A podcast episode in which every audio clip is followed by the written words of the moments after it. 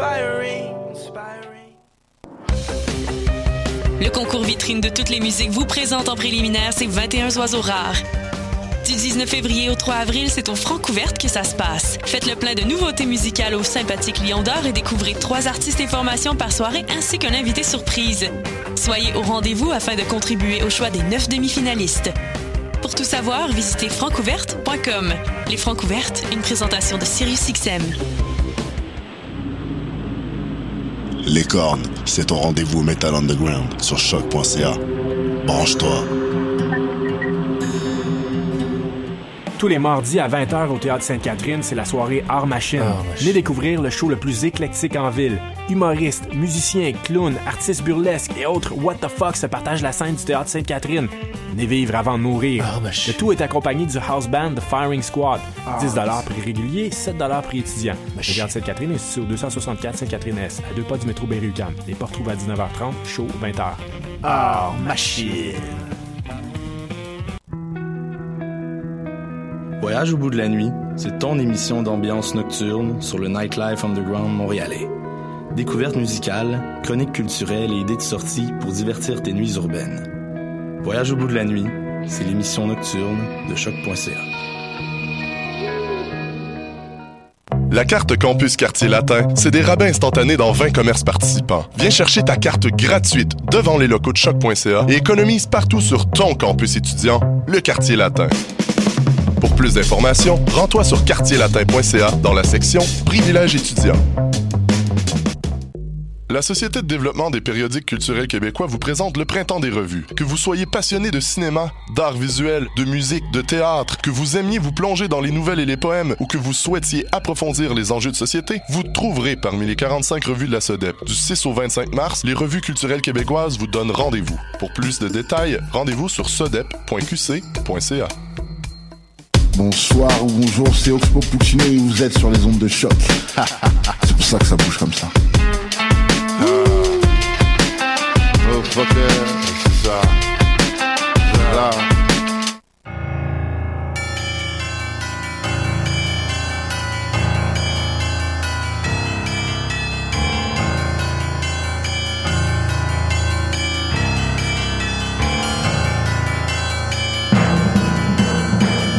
Bonsoir, vous êtes bien sur Choc, c'est le tome 22, chapitre 278 de Mission Encre Noire.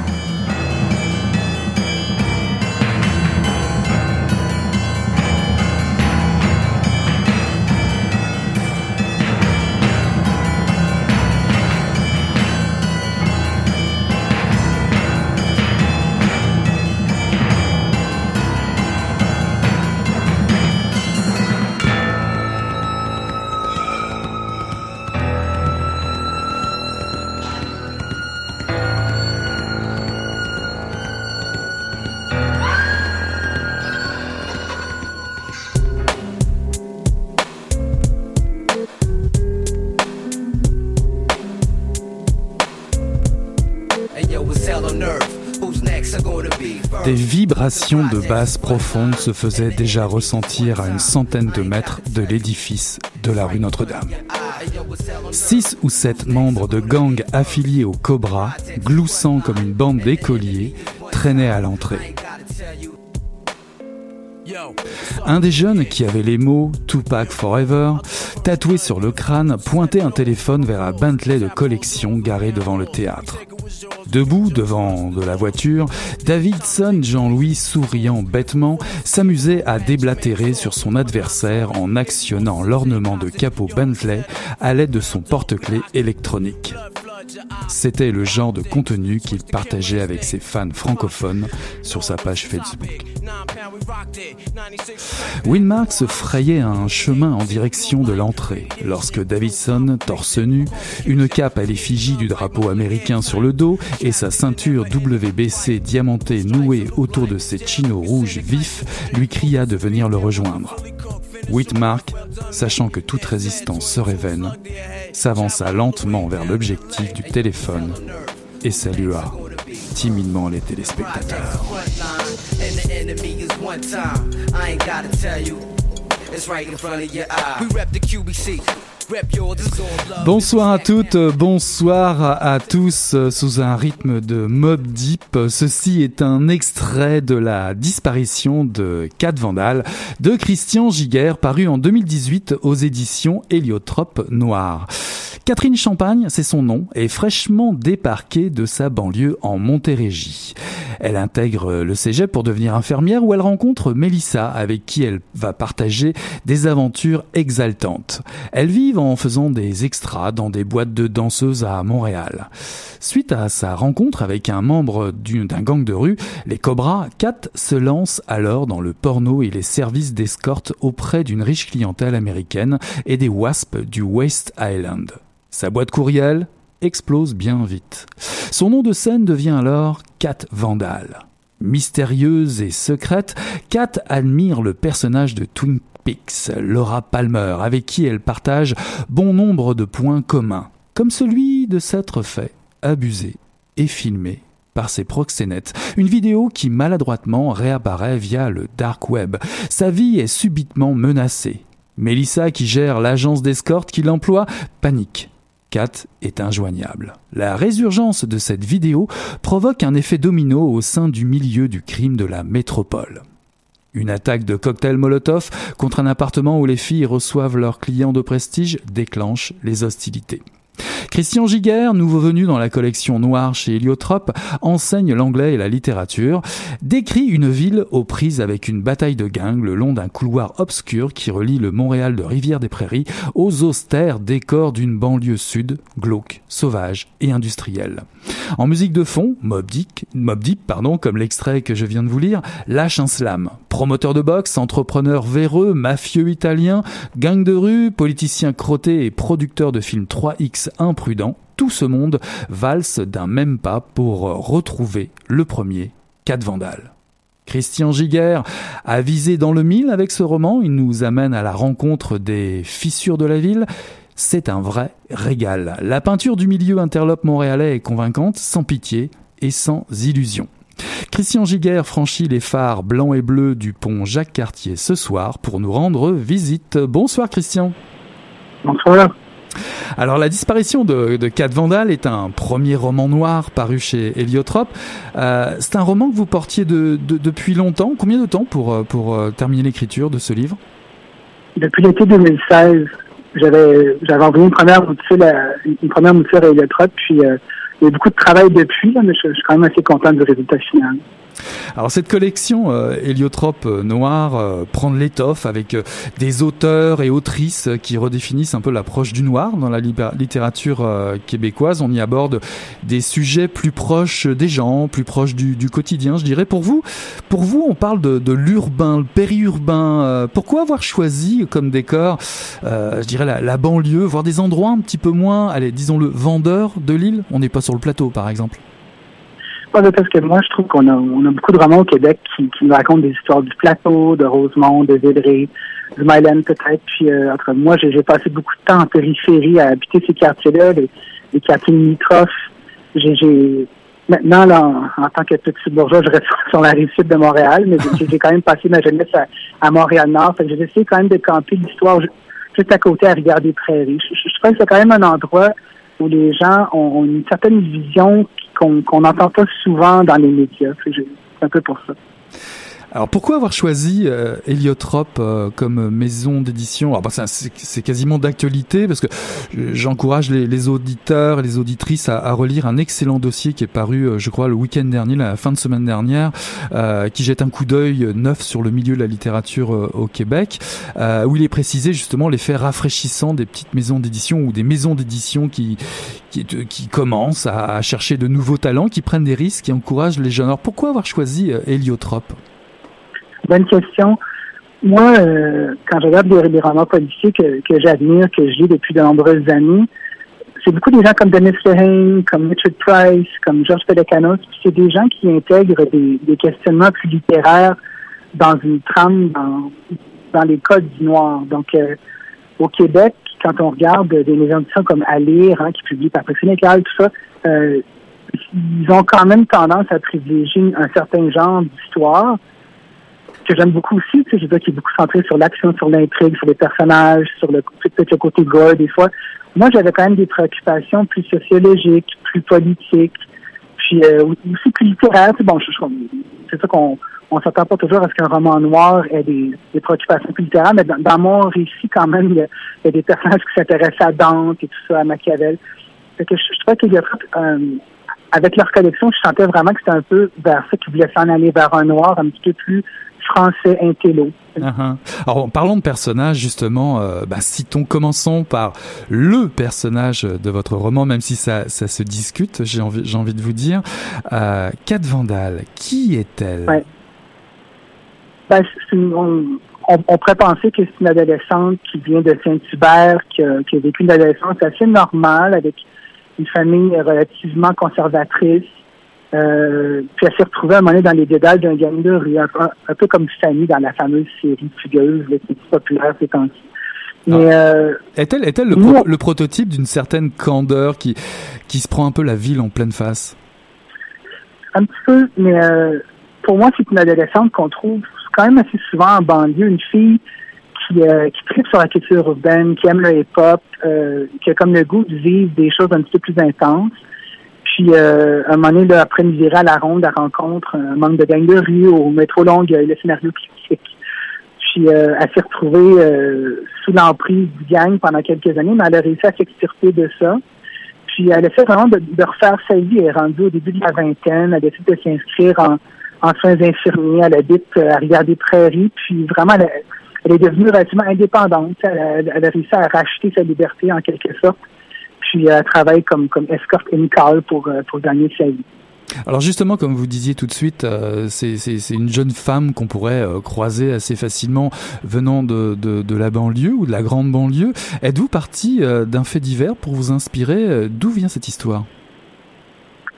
C'est pas un fait divers. En, en, fait, je dirais que s'il y avait comme un, un, élément dans la réalité, c'est que je, me rappelle à l'époque où j'ai commencé à écrire le récit, il y avait beaucoup d'articles sur euh, l'organisation Mobilis qui rencontrait des jeunes à Longueuil, au centre jeunesse, euh, près du métro Longueuil. Il y avait Mme Philibert, qui est une intervenante qu'on entend souvent dans les médias, qui, euh, j'entends dans, dans, dans, le journal, on racontait qu'il y avait des séances où euh, les intervenants de Mobilis rencontraient des parents de jeunes qui étaient un petit peu à risque, qui avaient été associés là, au proxénète qui se tenaient autour du centre jeunesse. Puis ils faisaient des rencontres avec les parents puis leur montraient les preuves que les jeunes avaient des comportements à risque, qu'il y avait vraiment de la prostitution qui avait lieu à Longueuil. Puis euh, beaucoup de parents étaient, étaient comme un peu choqués de ça, puis n'étaient pas du tout préparés à entendre ça. Donc ça, ça, m'avait comme frappé, à, à quel point c'est un phénomène qui, qui se passe en banlieue, qui, qui participe de cette culture un peu de la euh, proprement montréalaise, le, le,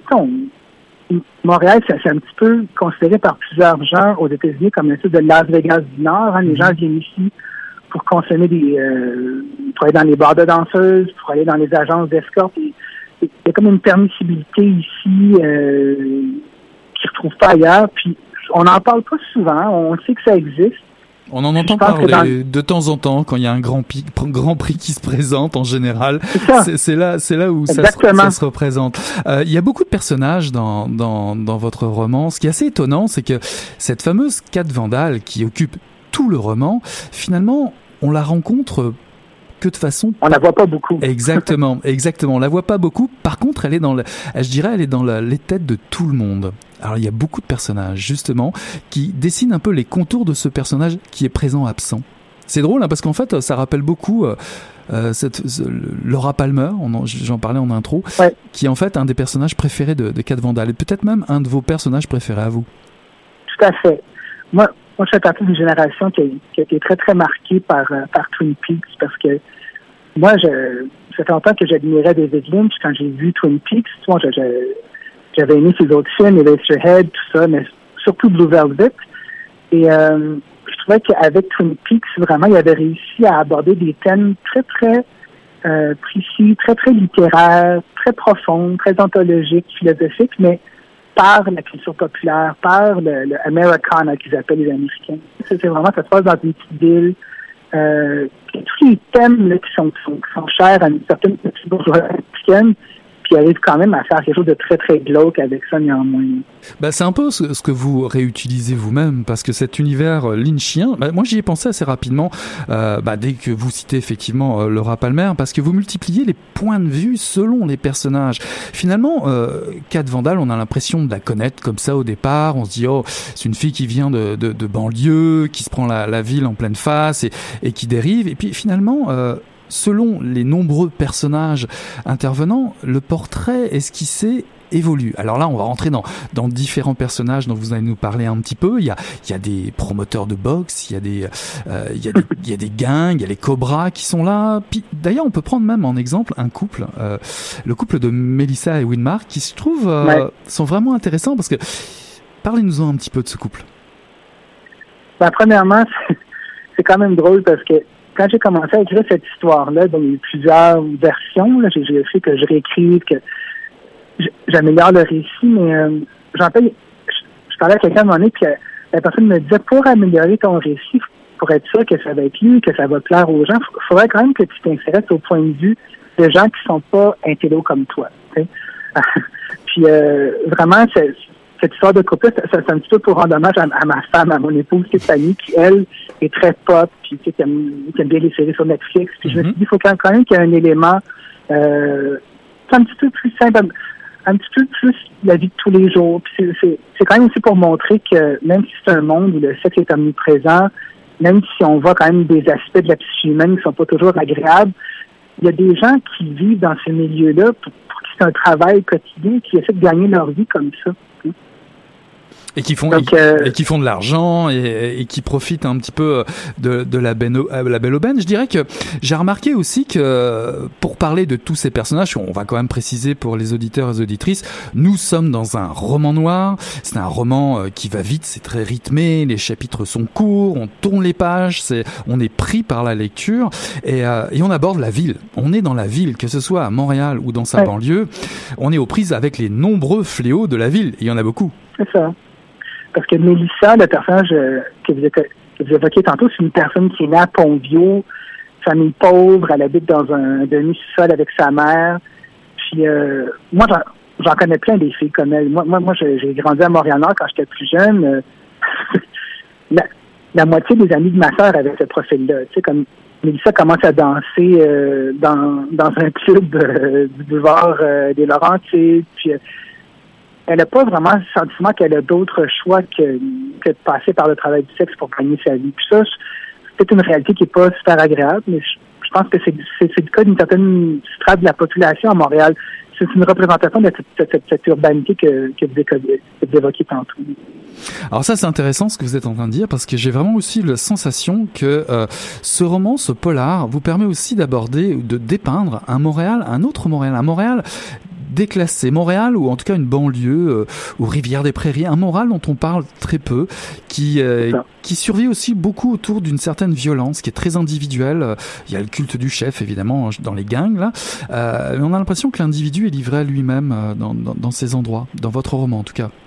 Vous trouvez que c'est un, un, reflet, un reflet très juste de ce que vous vouliez écrire? Tout à fait, je, je, je suis entièrement d'accord. Même si vous regardez dans le roman, euh, même les personnages qui sont pas nécessairement des personnages pauvres et tout ça, il y a, un entrepreneur qui est un peu au centre de la, de la corruption dans le roman qui s'appelle Giovanni Pileggi. Puis euh, il y a une phrase qui, qui prononce pendant l'adolescence qui est remarquée par un autre personnage qui s'appelle Enzo, qui est un politicien à Rivière des Prairies. Puis euh, il rappelle la fameuse phrase de Margaret Thatcher There is no such thing as society. La société n'existe pas, autrement dit.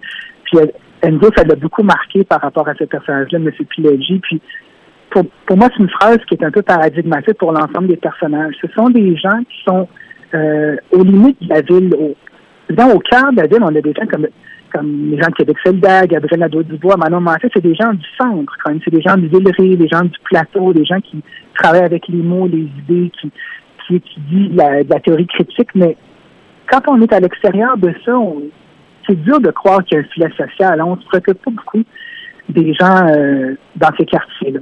Mm -hmm. C'est un peu l'idée que, que, que j'avais. Donc, je, je, je suis d'accord avec ce que vous dites par rapport à l'individualité. Bah, ça fonctionne, ça fonctionne très bien. En, tout cas, on le, comprend bien euh, au fur et à mesure euh, de la lecture. Puis vous parliez tout à l'heure, on va dire d'une gang un petit peu de mafieux italiens euh, sous la forme un petit peu classique de tout ce qui a toujours été raconté autour de la dire, du milieu mafieux montréalais. On a l'impression aussi que vous nous parlez d'une sorte de passation de pouvoir entre gangs. Ouais. Euh, ben, c'est-à-dire que moi, ce que j'ai voulu faire, c'est quand même relater euh, une situation qui est assez particulière parce que pendant des années à Montréal, le mythe, euh, c'est qu'il y a un type, Vito Rizzuto, hein, qui, est à la tête d'une Cosa Nostra euh, contrôlée par New York et tout ça. Et puis, il y a beaucoup de séries qui sont sorties dernièrement là-dessus. Puis bon, toute l'idée d'un chef central qui contrôle tout. Mais dans mon roman, on est comme dans, dans un poste.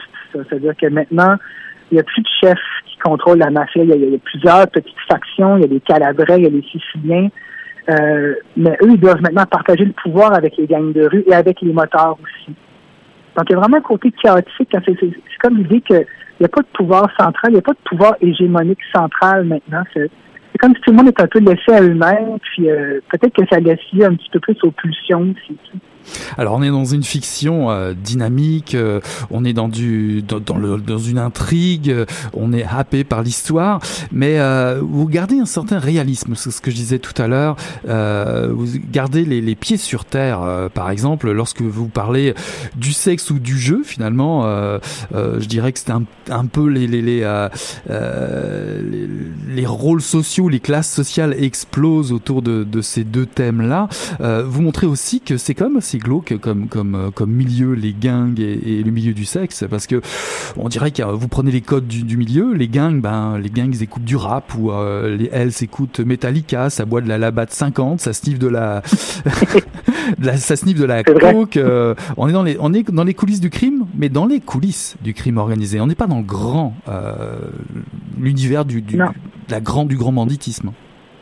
Non c'est ça comme par exemple les les personnages qui sont issus du gang de rue que j'ai inventé, là, les Cobras, c'est pas des, des gangs bagneux traditionnels, c'est pas les gens du gang de la rue Pelletier, par exemple, à Montréal-Nord, qui était connu il y a quelques années. Là.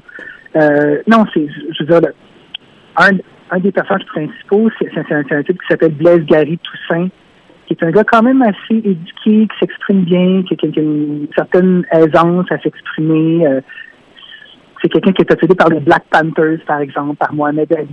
Puis euh, lui, son meilleur ami, c'est un type qui s'appelle Davidson Jean-Louis, qui est un boxeur. Hein.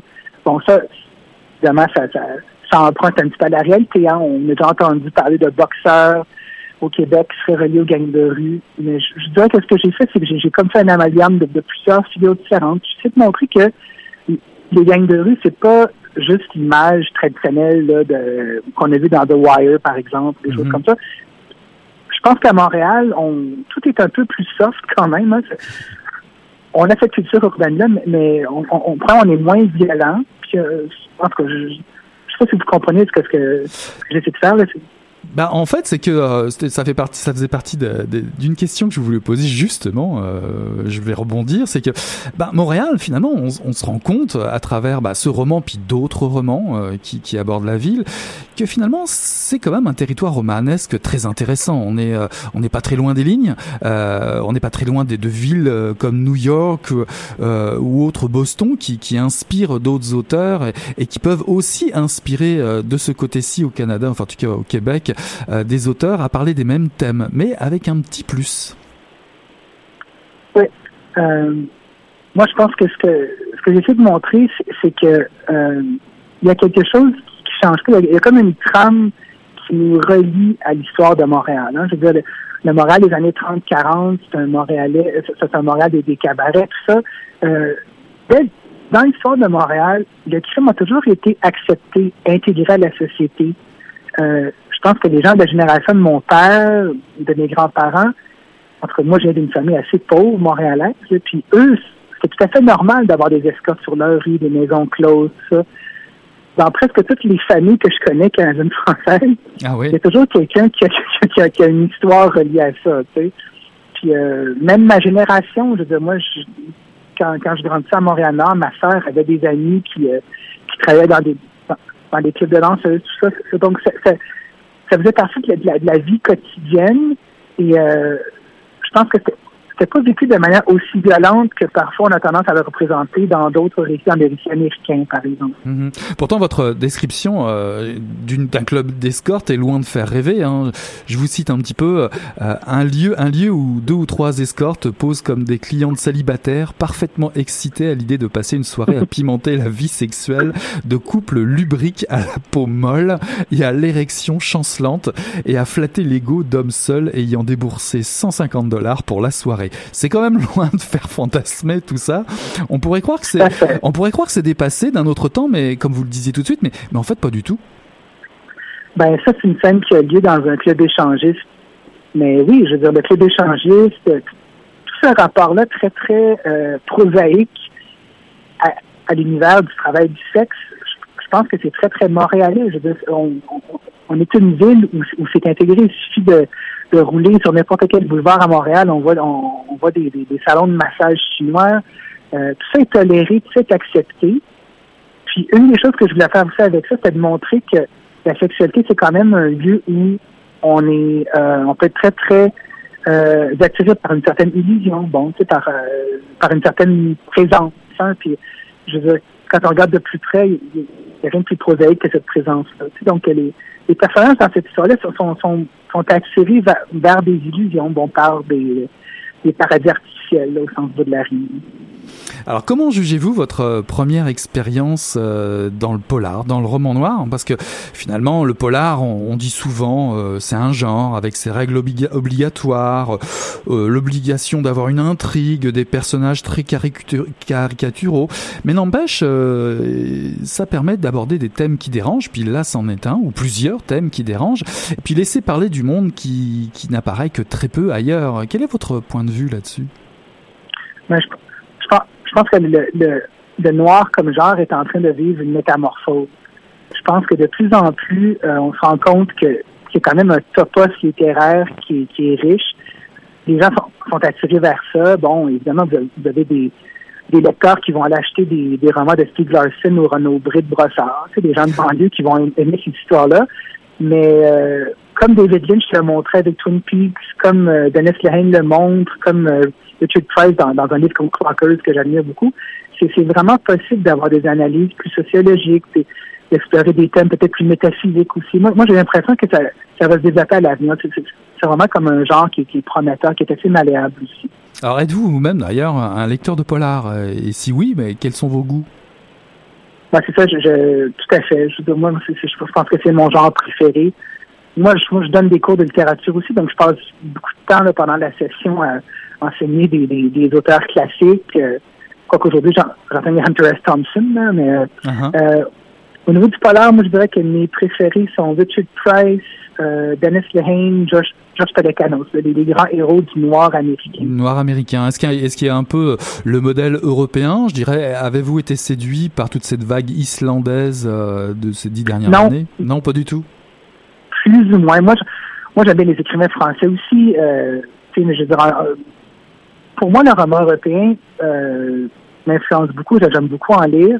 Puis, euh, tu sais, comme moi, j'aime beaucoup ce que Virginie des, des Pentes fait. C'est comme dans Apocalypse du bébé, tout ça. Il y, a, y, a, des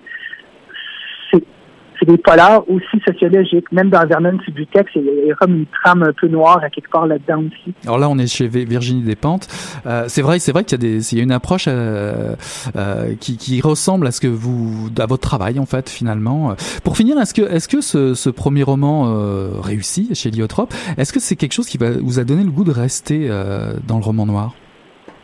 Tout à fait. Je veux dire, moi, je pense que la présence d'une collection comme Héliotrope Noir m'encourage à rester. De toute façon, j'ai été traité aux petits oignons par les éditrices. Euh, je j'ai pu travailler de concert avec Annie Goulet, qui, est vraiment excellente, qui a une très grande réputation dans le milieu montréalais. Puis, euh, en tout cas, je ne veux pas raconter trop, trop d'histoires personnelles, mais c'est vraiment quelqu'un qui était très, très généreuse avec moi. Puis, Olga Duhamel, qui était habituée de, comme, directrice littéraire de, de qui, qui, publie des grands romans, les romans Catherine Mavrikakis, tout ça. Je veux qu'elle a décidé de donner une chance à un auteur comme moi. Moi, je suis très, j'ai beaucoup de gratitude. Puis, euh, j'ai vraiment l'impression qu'on peut inventer des nouvelles formes à travers cette plateforme-là chez, chez Noir. En tout cas, la générosité, vous en avez aussi beaucoup. Euh, moi, j'ai vraiment beaucoup apprécié euh, la lecture de votre premier euh, roman chez Héliotrope Noir. Écoutez, Christian Giguet, on a été ravis de vous recevoir à Mission Encre Noire. Je rappelle que votre livre, La disparition de Cat Vandal, est paru chez Héliotrope Noir. Et je rappelle aussi que demain, puisqu'on vient d'écouter votre voix, pour toutes les, tous les auditeurs et les auditrices qui aimeraient vous voir en chair et en os, ce sera possible dès demain, puisque le lancement de votre livre va, va être à la librairie Gallimard, me semble-t-il, à, Montréal Oui, tout à fait. Et je crois que ça a compté de 18h si mes infos sont bonnes. Exactement. Eh ben, au, plaisir. Au plaisir de vous croiser. Exactement. Merci beaucoup, Christian Gigard. Je vous souhaite une très bonne soirée. Merci, bonne soirée. Mm.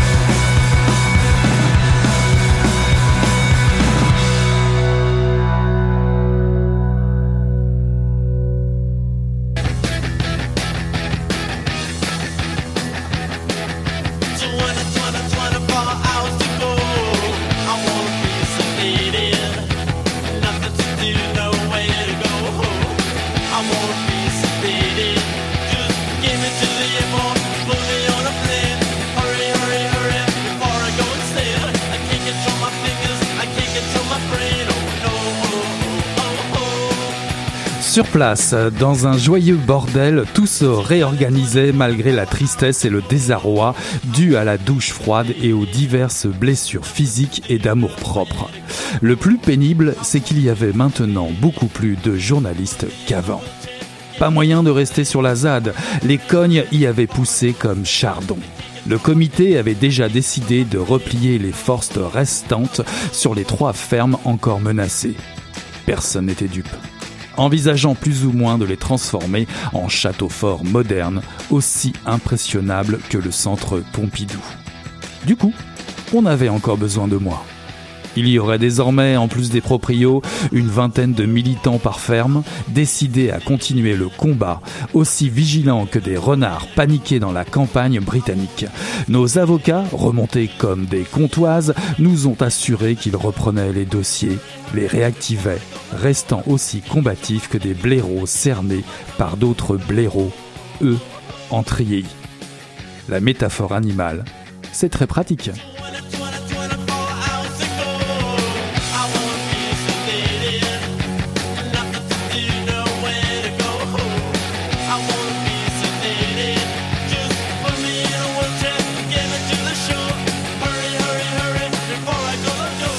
Euh, c'est bon d'avoir les Ramones euh, en, background euh, de cet extrait de Mazade de Jean-Bernard Puy, paru en 2018 aux éditions Série Noire. Il y a un temps où être désinvolte ne sert plus à rien, ça coince, tout nous rentre dedans. Camille Détroit est rendu là. Il a perdu ses parents, décédés dans un accident de la route en allant au cinéma. Il a hérité d'une ancienne ferme dont il a vendu les terres agricoles. Il garde la maison et un vaste hangar qui finira par partir en fumée. Un endroit où il entasse plein de bricoles. Et notamment des palettes récupérées ici et là, des tonnes de palettes qu'il refile aux gars de la ZAD de Zavegem dans le nord de la France. ZAD pour zone à défendre, pour défendre ces endroits en péril, bons à consommer, pour un capitalisme bourgeois et destructeur, toujours prêt à mettre à contribution la moindre parcelle de terre pour son unique profit. Une ZAD est une zone de résistance, un lieu militant, le premier rideau d'opposition aux forces de l'ordre, au pouvoir, à l'injustice. Camille est un zadiste malgré lui. Il accueille chez lui les militants hilars contre la construction d'un projet de plateforme multimodale. Une affaire de gros sous donc. Hilar, hilar car ils ont gagné. Le projet tombe à l'eau. Le hic, la police a quand même chargé et place en garde à vue la plupart pour interrogatoire dont Camille au volant de son véhicule professionnel, celui de l'hypermarché bio où il travaille. Eh oui, il est donc viré. Sa copine le quitte et il est passé à tabac par d'étranges miliciens locaux, peut-être en lien avec la famille Walter, les proprios de l'hypermarché, et à la tête du fameux projet qui vient d'échouer. Ajoutez à cela son hangar qui part en fumée, la coupe est pleine pour Camille. De rage, il prend son sac, laisse sa maison aux zadistes pour un temps et va voir ailleurs avec l'envie d'en découdre méchamment avec cette famille Walter.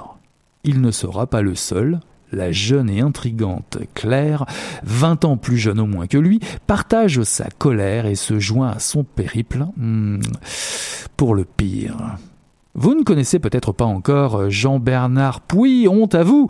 Vous pouviez redécouvrir, découvrir ou redécouvrir ses premiers titres dans un volume publié chez Série Noire intitulé ironiquement tout doit disparaître et qui présentait Nous avons brûlé une sainte qui est paru en 84, La pêche aux anges qui est paru en 86, L'homme à l'oreille croquée qui lui est paru en 87, Le cinéma de papa en 89 et le fameux et connu et reconnu RN 86 paru lui en 1992. D'où tous des romans allumés, déjantés, à l'humour noir grinçant, une recette que l'on retrouve ici aussi. Si vous avez la curiosité de lire quelques entrevues de l'auteur, il vous dira qu'il aime raconter des histoires et, qu'il se voit comme le papier gras collé à la chaussure de James Joyce.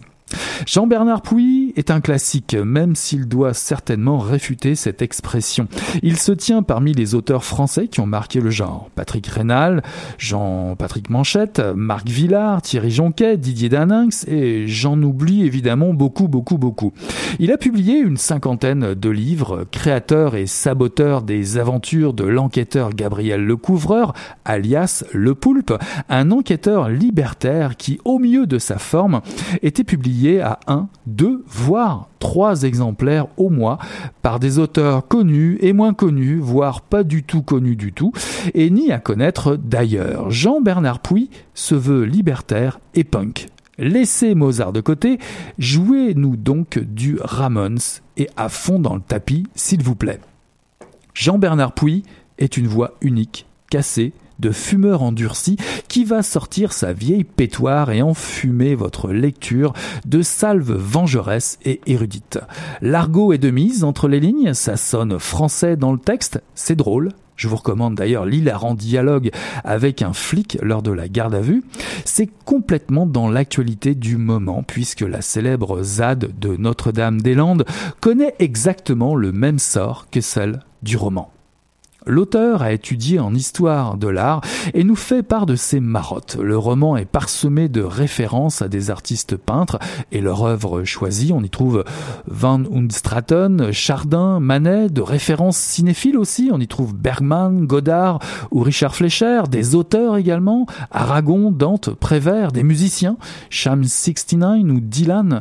Le style est sarcastique et frondeur. Il y a beaucoup de jeux de mots bien gras on va le dire, c'est vivant et vengeur. On s'attache rapidement à ce personnage de Camille Détroit qui gagne à être manipulé en pleine crise d'identité qui redécouvre la rage de vivre jusqu'à tout cramer. Punk, c'est punk, je vous dis. Il ne tient qu'à vous de tenter l'aventure de l'argot, de cette lecture d'un maître à penser du polar français d'aujourd'hui irrévérencieux, certes, mal luné parfois, mais qui vous garantit clé en main un roman qui ne connaît pas la pédale de frein. Mazade de Jean-Bernard Pouy, paru en, 2018 aux éditions Gallimard dans la collection Série Noire.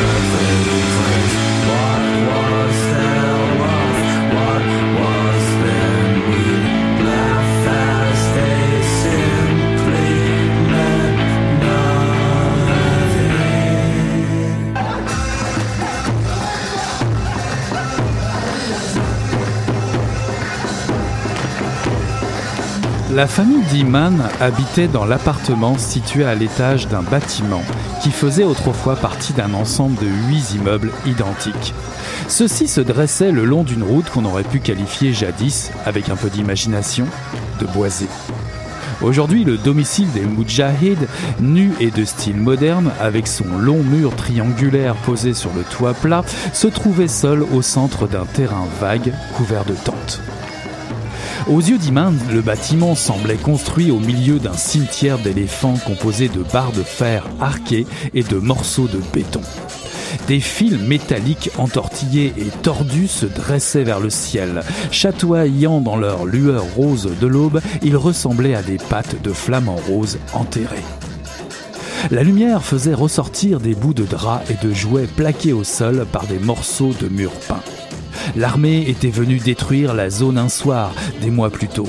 Elle avait démoli les immeubles du quartier, arraché leurs racines et déterré leurs fondations.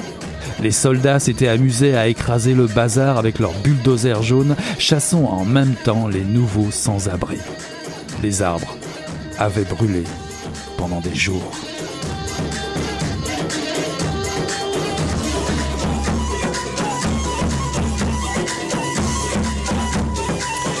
Voilà, une musique de euh, Dabke euh, Best of Libanese pour encadrer, euh, je dirais, cet extrait de Gaza dans la peau de Selma Dabag, paru en 2017 aux éditions de l'Aube et avec une traduction de Benoît d'Auvergne. Famille nombreuse, famille heureuse, dit-on.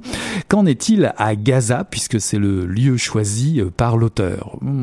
Pas sûr. En tout cas, la palestinienne Selma Dabag fouille le quotidien d'une famille locale à Gaza. C'est assez rare dans le roman noir pour le souligner, mais pas seulement. L'auteur s'érige seul témoin des traces de vie laissées par les nombreux protagonistes qui traversent son premier roman, un roman noir social, pour mieux vous immerger dans une réalité bien souvent occultée par les médias. Vivre et mourir à Gaza. Vous y trouverez des traces éphémères, des détails subtils, des situations banales qui vous paraîtront plus insurmontables les unes que les autres vues d'ici naturellement. Des traces silencieuses, plus profondes, laissées par la situation explosive chaque jour plus insupportable entre Israéliens, Palestiniens et bien sûr locaux entre eux, qui souffrent, aiment et démontrent une fois de plus un pouvoir de résilience exemplaire. Selma Dabag est née en 1970 en Écosse d'un père palestinien de Rafah et d'une mère anglaise. Elle a vécu au Koweït, en France, en Égypte et au Bahreïn. Elle se rend régulièrement en Palestine et à titre d'avocate des droits de l'homme à Londres, elle a eu également l'occasion de visiter fréquemment le Caire et la bande de Gaza. Elle se consacre à l'écriture aujourd'hui. Elle a été finaliste du Fish Story Prize pour Beyrouth Paris-Beyrouth, paru en 2005, et Aubergine en 2004. Casa dans la peau est son premier roman avec ici une traduction de Benoît d'Auvergne qui traduit essentiellement des romans policiers pour les éditions de l'Aube. Gaza, une bande de terre d'une quarantaine de kilomètres de long sur 6 ou 12 de large, où la plupart des habitants, plus du million et demi d'individus, euh, pour autant, vivent comme en prison à ciel ouvert dans le dénuement le plus complet.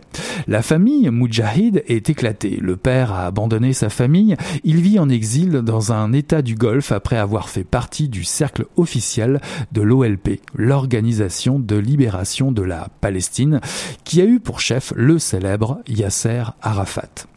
Les enfants sont restés à Gaza avec euh, leur mère au passé militant et activiste trouble. L'aîné, Sabri, 40 ans, est handicapé suite à un attentat à la voiture piégée qui a aussi coûté la vie à sa femme et à son fils.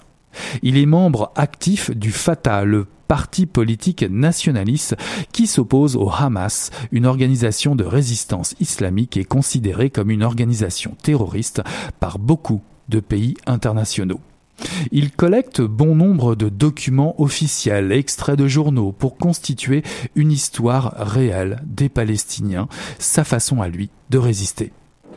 Rachid, plus jeune, 27 ans, vit d'expédient dans un centre de documentation des droits de l'homme installé dans un camp de réfugiés. Il cultive son plan de pote et n'a de rêve que pour son amoureuse anglaise, Lisa, militante convaincue pour la cause palestinienne et qu'il souhaite rejoindre à Londres par le biais d'une bourse d'études. Iman, Iman est sa sœur jumelle. Elle est retournée à Gaza pour enseigner après un passage par la Suisse pour étudier. Bien qu'athée, exaspérée par les conditions de vie et les abus en tout genre de la répression israélienne, elle se laisse charmer par un groupe islamiste résistant. Rappelez-vous, oui, rappelez-vous le décor d'Apocalypse du dernier roman de Joël Casséus, Crépuscule, présenté récemment à Mission Croix Noire. Eh ben, nous y sommes. Gaza est un territoire détruit. Les routes sont coupées et dans un sale état. Elles ne portent de route que le nom, pour ainsi dire. Les décombres sont insalubres et livrés aux rats et autres chiens errants. Les bulldozers de la colonisation palestinienne avancent sans cesse, accompagnés d'une valse lugubre constituée d'expropriation et de bombardements couvert par le vrombissement de drones aveugles et meurtriers qui survolent de façon quasi quotidienne le ciel de Gaza. Les véhicules de fortune les plus divers se taillent des chemins inédits euh, par la plage, les photos des martyrs éclosent un peu partout. C'est dans ce décor de fin de monde qu'il faut vivre, survivre. La rue est mortifère, mortelle aussi, chacun soupçonne son voisin, sa voisine de collaborer, si ce n'est avec l'ennemi israélien, mais aussi local. Les nationalistes et les radicaux essaient de semer la panique et la terreur pour contrôler cette bande de terre. Vous allez suivre le destin de la famille Mujahid, écartelée entre les larmes et la résistance, à Gaza, à Londres ou dans le Golfe, parmi les victimes ou les tristes vainqueurs. Selma Dabag vous guide d'une main ferme dans les dédales de Gaza la Noire, Gaza en pénitence, Gaza meurtri, Gaza qui résiste au prix du sang de son peuple. Rachid, Iman ou Sabri vivent en enfer, partout où ils sont. Selma Dabag signe un premier roman avec aplomb. Le réalisme est saisissant. Elle n'hésite pas à exposer les contradictions des partis en présence à travers ses personnages forts. La montée du parti islamiste n'est pas cachée, bien au contraire. Elle expose les différents points de vue sans trembler, sans travestir autant que possible la réalité quotidienne. Vous serez happé par une galerie de personnages captivants. Gaza, comme vous y étiez, Gaza se meurt, qui se tient fier parmi les débris et fragments de verre, Gaza court encore parmi les fils de tente des terrains vagues et les piliers effondrés. Gaza la noire vous attend au bord de la mer. Gaza dans la peau de Selma Dabag, paru aux éditions de l'Aube en 2017 avec une traduction de Benoît d'Auvergne.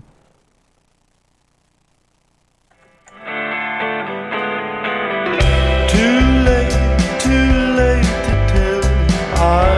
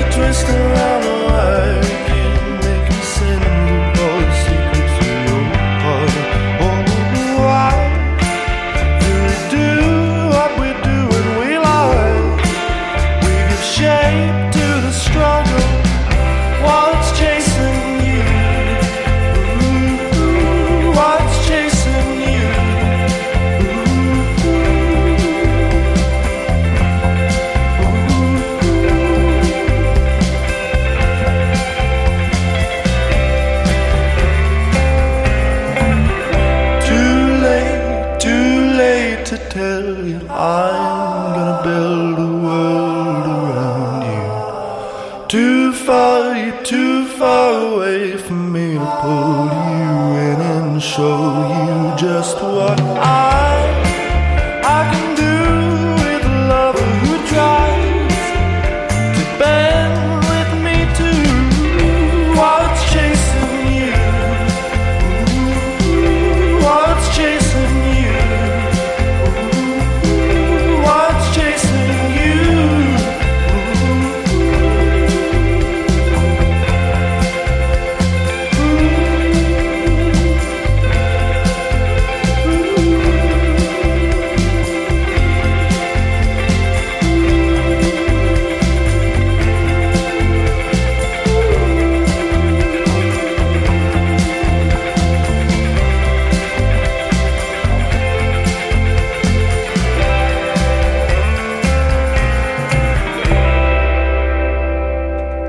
voix, quelle voix. Marlon Williams, un extrait de son tout nouvel album, un extrait euh, What's Chasing You, magnifique, et est passé récemment à, Montréal en show. Euh, malheureusement, bah, c'est déjà passé.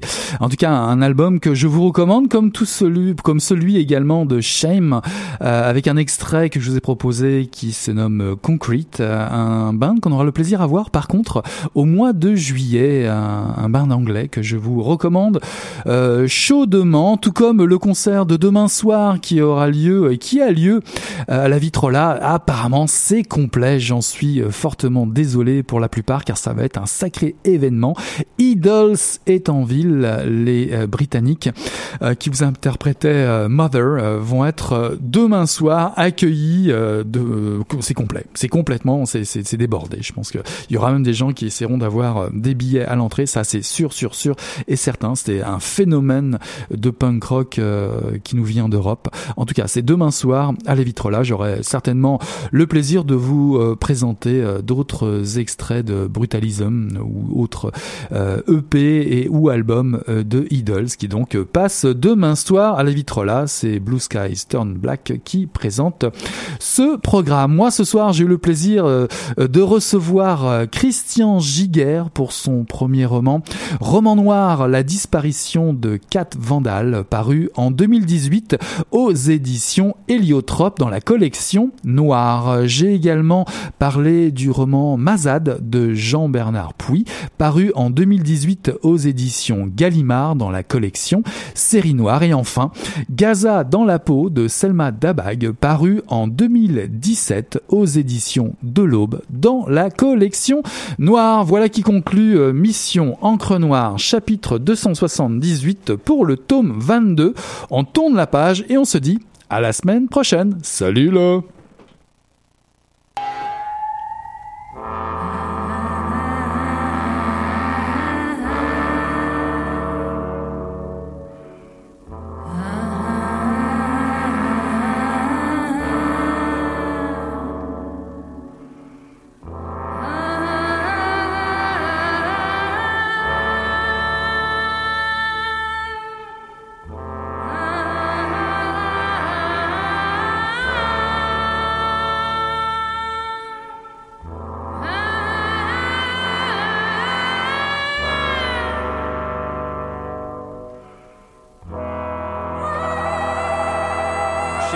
eu tava pensando alguma coisa e fedeu as coisas. Mas o negócio tava bom, bicho. O negócio tava bom, só quando ele tava fazendo, tão entupido. Gostoso! Greta Garbo acabou de irajar, hein? É, mas eu tava falando pra você, né? Depois que eu passei a me sentir, aí o negócio ficou diferente. Então, Jorjão! Vai, garoto! Fala a verdade. Isso tá bom. Não. Poderia cerveja que não serve. Ô, Ciro, te lavando meu bolso. Agora, um arame, um arame ia pegar dentro, ia pegar um gordurame depois, um arame não ia mal,